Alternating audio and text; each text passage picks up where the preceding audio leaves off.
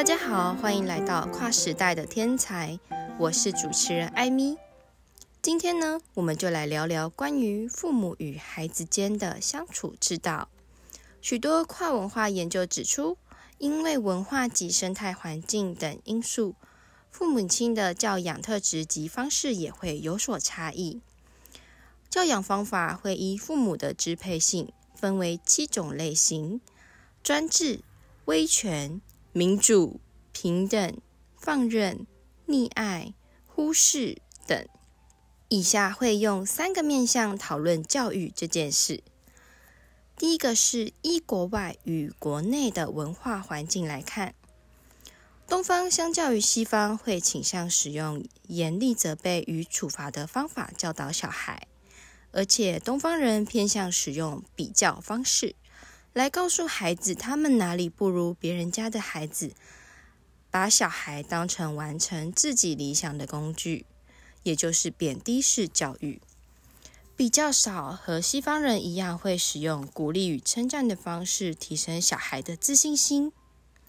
东方强调学业成就，而西方较重视全方位的发展。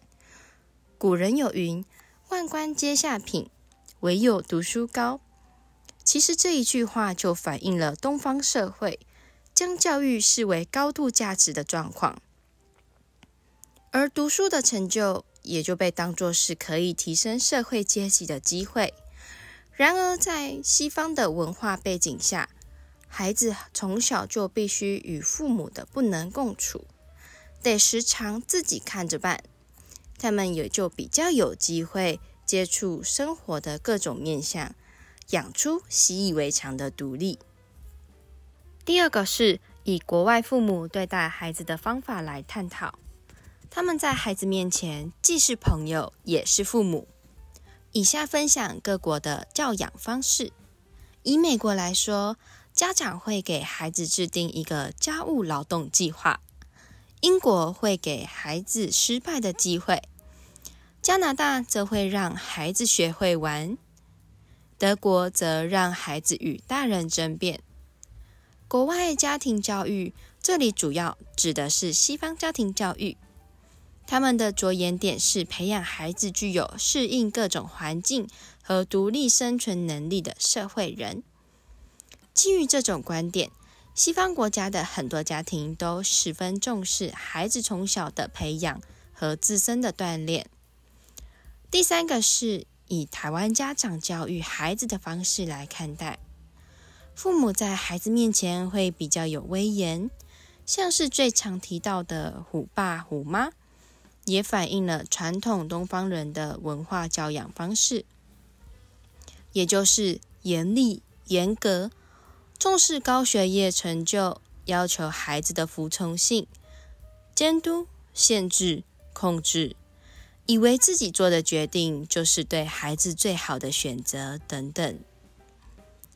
传统教育观念有五个：言教、磨练、惩戒、尊卑和决定。像是古人常说的“吃得苦中苦，方为人上人”。天将降大任于斯人也，必先苦其心志。所以动心忍性。增益其所不能，而生活适应能力对于孩子未来的发展也有着重要的决定性。生活适应能力包含了外在与内在的部分，涵盖的范围如个人、家庭、学校、人际关系等。影响个体生活适应因素有情绪调节与人格发展。社会能力、认知学习及心理疾病等因素息息相关。其实，影响儿童生活适应行为的原因有很多，其中，父母如果有适当且积极的教养态度，他的子女大多生活适应力会比较良好；而父母若视为消极教养态度或有不当行为者，其孩子大多生活适应力欠佳，而且在反社会行为方面的倾向较大。像是如果父母对待孩子是温暖接纳的态度，而孩子则多能接纳自我且情绪稳定。但父母若对待孩子是冷酷、控制且拒绝的态度，孩子则会容易自卑、过分顺从、无安全感，或是有反社会行为等。我们学院最擅长的就是发现天才，造就天才；发现天赋，造就天赋；发现自己，造就自己。接下来我们要分享的故事案例，会以如何发现孩子的天才与天赋，并从家庭教育开始扎根为主。有个妈妈在孩子三四岁的时候，就引导他去学习钢琴，也是因为妈妈刚好有灵感，觉得孩子如果把钢琴学起来之后，对于他未来会有帮助。在孩子青春期的时候，只要他情绪压力大，就会利用弹钢琴的方式来帮自己舒压。事实上，音乐是真的能够治愈人们的心灵。俗话说：“学音乐的小孩不会变坏”，就是这个道理。当年的孩子，现在也是两个小孩的妈妈了。小孩目前一个三岁男孩，一个五岁女孩。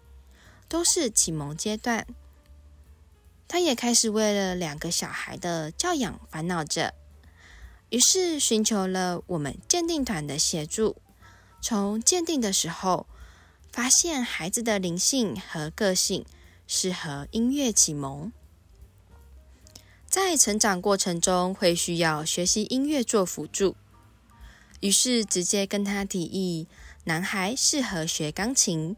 女孩适合学古筝，在当下，这位妈妈其实很诧异，因为老师所说的两种乐器都是她最为擅长的部分，尤其是他在一开始咨询时并未提出这点，他觉得也太巧合了，似乎冥冥之中有老天爷的安排。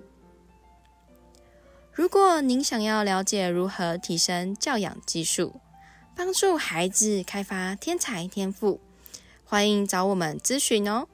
我是艾米，喜欢这次分享的内容，记得留言订阅支持我们。我们下次空中再见。